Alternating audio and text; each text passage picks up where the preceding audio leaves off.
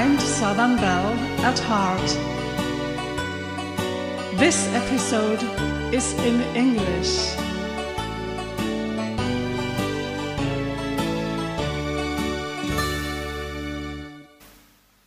Welcome to this episode. First, I want to talk about the concept of the Southern Belle in general, and then I want to talk about why this subject means so much to me. But first, something completely different. You hear that computer working?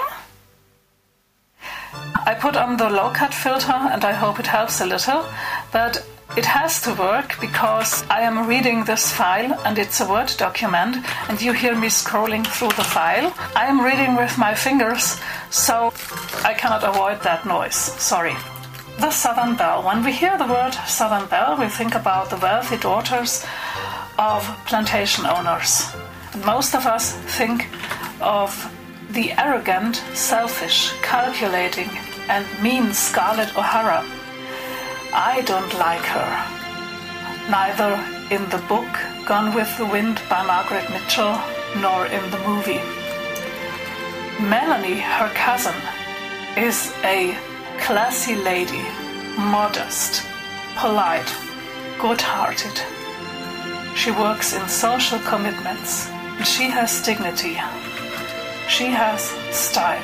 But there is still another type of a Southern Belle it's the faded Southern Belle, like Blanche Dubois in A Streetcar Named Desire by Tennessee Williams and Blanche Devereaux in the TV show Golden Girls. But why does this subject mean so much to me? I have been to Louisiana in 1986 and I met a lot of charismatic and charming girls and women. They were always helpful and good hearted. Then I forgot the whole thing. In 2015 or 16, my husband and I went to Gothenburg in Sweden. There was the Gothia Cup on the run. It is a soccer tournament for young people. And in our hotel, we met two young persons, and they called us Sir and Madam. It always sounded like this Yes, sir, no, sir, yes, ma'am, no, ma'am, sir, ma'am. After a while, I said, Well, you don't have to say to me, madam, all the time, because we are not at the military.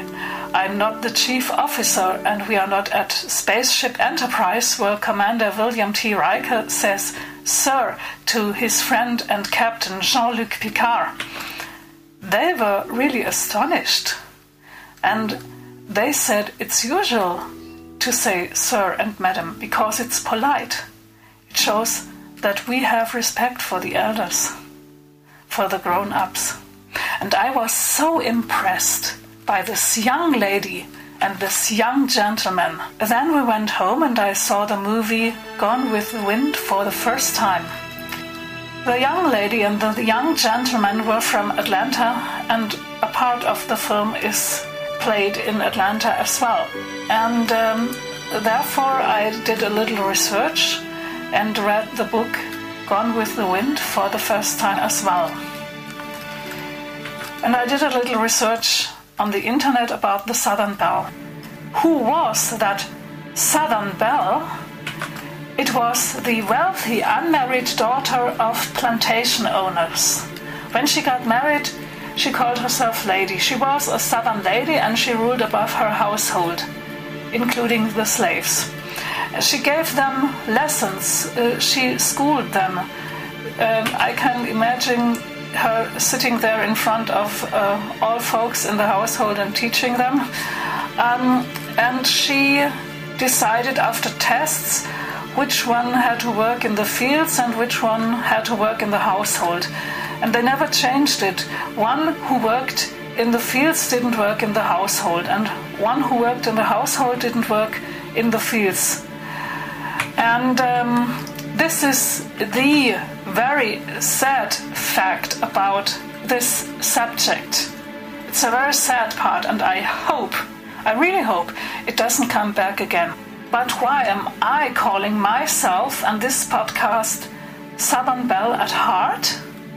It is because of the changing of the image of the Southern Belle. It changed completely. Because of better education and emancipation and so on, everyone can be a Southern Belle. From the racistic and proud daughter to every Southern girl and woman, everyone can be a Southern Belle. And it doesn't matter if you are black or white, or Muslim, Hindu, Jude, Christian, Buddhist, it doesn't matter. Agnostica, it doesn't matter. A better term would be Southern beauty. But it's still the same. For me, a Southern belle is a Southern beauty. Phaedra Parks wrote a handbook for the Southern Belle. It is called Secrets of the Southern Belle, and it has subjects like table manners, dressing with style, education, and lifestyle, and everything you need. I want to tell you a little story out of this book. Phaedra Parks wanted to be a friend with another young lady but the other young lady didn't dare to talk to Phaedra Parks because Phaedra Parks was to her like a Scarlett O'Hara ditched in chocolate. And this time, Scarlett O'Hara is taken for the positive role model. Scarlett O'Hara is a courageous woman and she had style. She could be very elegant she made a dress out of curtains. And as I understood it in the book, the dress was still looking pretty. Scarlett O'Hara was a very elegant and ladylike person if she only gave it a chance. And in this kind of meaning, her friend didn't want to talk to her because she thought that Phaedra Parks was a very classy lady, a very great Southern belle.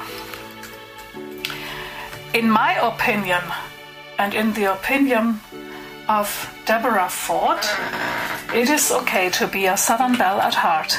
And she even wrote a book for us Southern belles at heart too. It is called Grits Girls Raised in the South Guide to Life. And yes, she explains Southern sentences like um, Phaedra Parks as well, and it was a very interesting and good reading for me.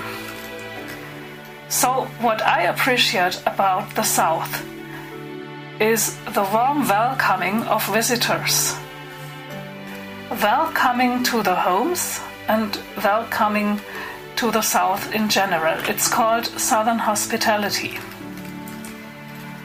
I don't find it reprehensible to dress like a lady and to wear big hair because I have this hair, and uh, you know, the higher the hair, the closer to God. the 1980s didn't leave the South, and it was my time when I have been to Louisiana. When I talk about Louisiana, I have to tell you something more. We were invited by a teacher spontaneously. She invited us for the next day. We were round about 18 people. And she gave lessons the next day and prepared everything for us. What a thing! What a lot of work for her.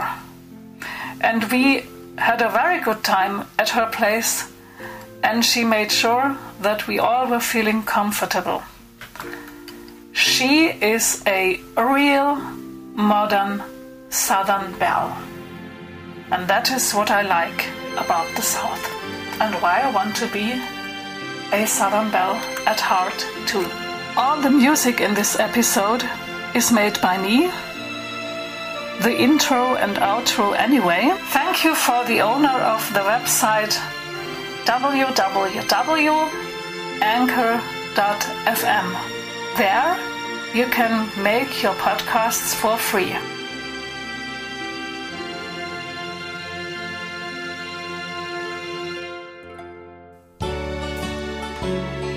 Thank you for listening to Blind Southern Belle at Heart.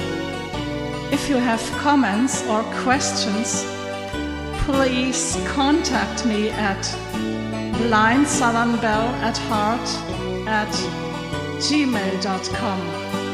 Blind Southern Belle at Heart is written in one word at gmail.com.